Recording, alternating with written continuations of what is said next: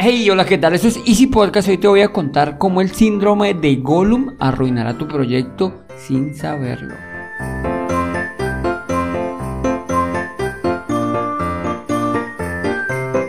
Bienvenidos a Easy Podcast, el podcast, el programa donde hablamos de marketing digital y tecnología en tu idioma. Recuerda que en cuevon.com encontrarás cursos online para emprendedores, todo lo relacionado con el mundo del emprendimiento. Y sin más, comenzamos. Bueno, hoy llegamos al, episodio 198 del 15 de diciembre del 2023. Ya estamos cerquita a que se acabe el año. Hoy es el Día Mundial del Otaku. Ah, ¿el qué?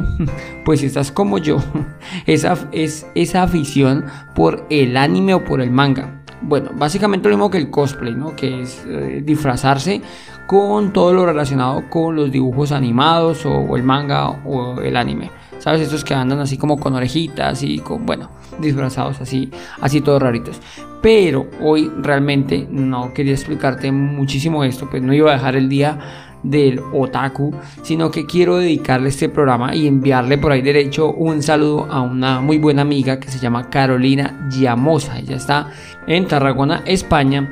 Y lo que, eh, bueno, esto surge porque estábamos hablando, pues, normalmente hablamos de diferentes temas y llegamos sin quererlo a el síndrome del gol. Me pidió una explicación y aquí la tienes. Así que, como dijo el dermatólogo, al grano. Voy a explicarte exactamente qué es el síndrome de Gollum. Bueno, no sé si imagino que lo tienen todo súper claro. El síndrome de Gollum es ese comportamiento obsesivo y posesivo sobre algún negocio, algún proyecto alguna idea que es muy similar al Gollum del Señor de los Anillos. No sé si te viste la saga del Señor de los Anillos, ese personajecillo obsesionado con un anillo, el cual le consume eh, la vida. Entonces, ¿por qué la similitud? Pues por esto mismo, porque una idea de un negocio puede poco a poco irte aislando, eh, te hace que, te, que seas desconfiado, que seas celoso, que no quieras hablar con nadie. Entonces, esa esa similitud, bueno, ese aislamiento es lo que se va haciendo la similitud con el Gollum. Es importante eh, que siempre nos tomemos un tiempo para nosotros, para los amigos, eh, para, bueno, para hacer las cosas cotidianas con familiares, con amigos, así vas a evitar como ese agotamiento, ese estrés innecesario, que en resumen, pues lo que hace es parecerse al Gollum del Señor de los Anillos, el cual pues realmente estaba totalmente aislado y obsesionado. Pues esto, sin quererlo, a los emprendedores eh, puede llegar a, pasarnos. Si es que tienes una idea de negocio, tienes una idea de negocio y no la explicas a nadie por miedo a que te la roben, ya sea de forma consciente o inconsciente en el peor de los casos. Esa actitud lo que va a hacer es, bueno, realmente lo que te lleva, ya te lo voy a explicar, es a tener graves consecuencias para el desarrollo de tu idea o de tu emprendimiento. Bueno, ¿Cuál es el problema de que tengas o padezcas del síndrome de Gollum?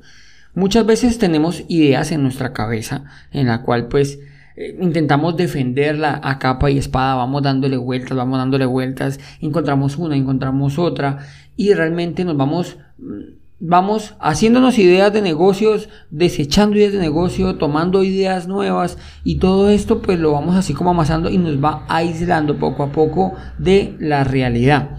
Bueno, digamos que en alguno de los casos, de los mejores de los casos, vamos a tener suerte y listo, encontramos una idea que no, es que está así, entonces ¿qué vamos a hacer? Vamos a defenderla, no se la voy a contar a nadie porque está sí es la idea que va a romperla, ¿no? Y va a sacarnos de pobres y bueno, entonces, ¿qué, hago? ¿qué hago? Pues no se la cuento a nadie, porque mi idea se me ocurrió en una de esas noches de tanto desechar ideas, por lo tanto, al que se la cuento es alguien que está muy allegado, ¿no? Eh, se la cuento, no sé, digámoslo así, a mi mamá y se la cuento a mi hermana. Entonces, esas personas que van a hacer, pues nos van a, digámoslo así, aprobar nuestra idea porque pues le caemos bien, porque nos, nos tienen cierto afecto, la mamá te conoce toda la vida, entonces pues no te quiere hacer daño, listo, entonces vamos eh, eso cada vez vamos va haciendo que sea mi tesoro, ¿no? Mío. Y lo vamos guardando allí sin contarlo a nadie Pero realmente esto es un error en el cual vamos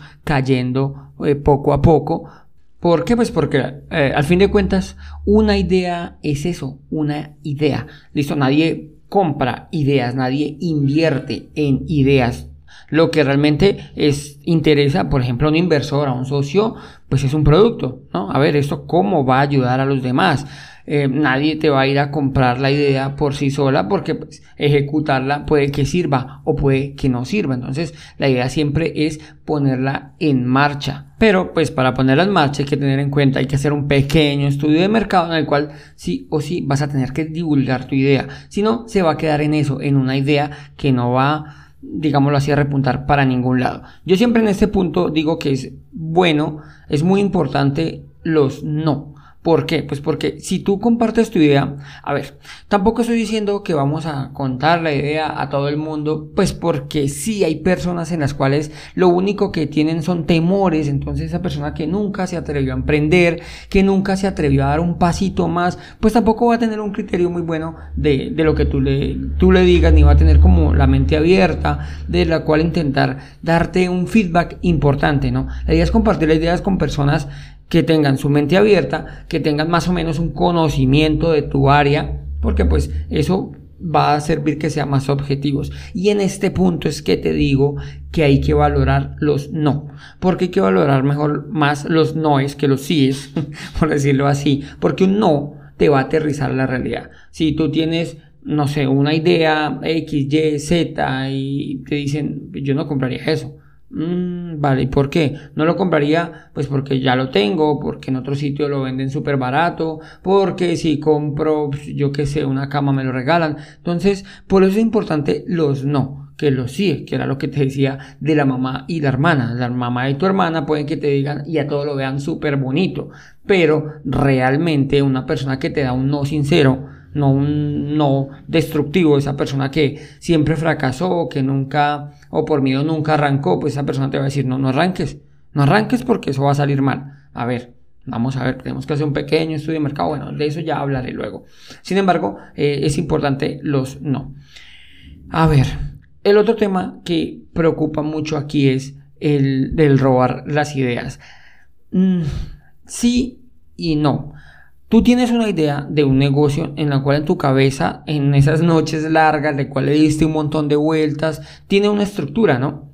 Todo tiene la estructura de cómo lo vas a hacer, cómo lo vas a lograr. Normalmente es algo lo que tú manejas. Entonces, si tú tienes miedo de que te roben la idea, la idea te la pueden robar, mejor dicho. La idea te la pueden robar, eso no hay ningún problema y lo pueden abrir, pero realmente va a ser igual que la tuya. Y si no me crees, entonces vamos con un ejemplo, ¿no? Dos restaurantes en el cual uno está casi siempre está lleno y el otro no. ¿Qué pasa? Son la misma idea, ¿no? Pero son dos formas diferentes de haberlo ejecutado. Lo importante no es la idea, lo importante es cómo lo ejecutas. Y algo aún más importante, ejecutarla. O sea, llevarla al mundo real. Muchas ideas se quedan en eso, ay, es que yo tengo una idea que nos va a sacar de pobres y una idea que va a revolucionar el mundo, va a acabar el hambre del mundo. Ajá, pero si nunca la llevas a buen término, no. Entonces, que te roben la idea, adelante, que se la roben. Pues nadie tiene la estructura que tú tienes en tu cabeza, por lo menos. Muchas, este ejemplo siempre se lo pongo a muchas personas, incluso han intentado eh, con la empresa, con el System, eh, en la cual ven, digámoslo así, el resultado final, ¿no? Entonces, ah, yo sirvo un, almuerzo, ¿cierto? Así, ah, ¿qué, ¿qué tan complicado es servir un almuerzo? Vale, vaya y consiga el que la cocina. O bueno, si tú eres el que conoce el tema, pues entonces tú cocinas, ¿de acuerdo? Entonces, ah, listo, los ingredientes los venden en todos, a todos, mejor dicho, todo un supermercado, y a todos le venden la misma papa, yuca, arroz, tomate, no sé, el agua sale por el grifo, pero ¿Tú eres capaz de hacerlo? Ahí aplica también la idea de McDonald's, si quieres saberlo. Todos hacen hamburguesas mejores que McDonald's. Pero la idea que tiene McDonald's, mm, ¿tú puedes hacerlo mejor que ellos?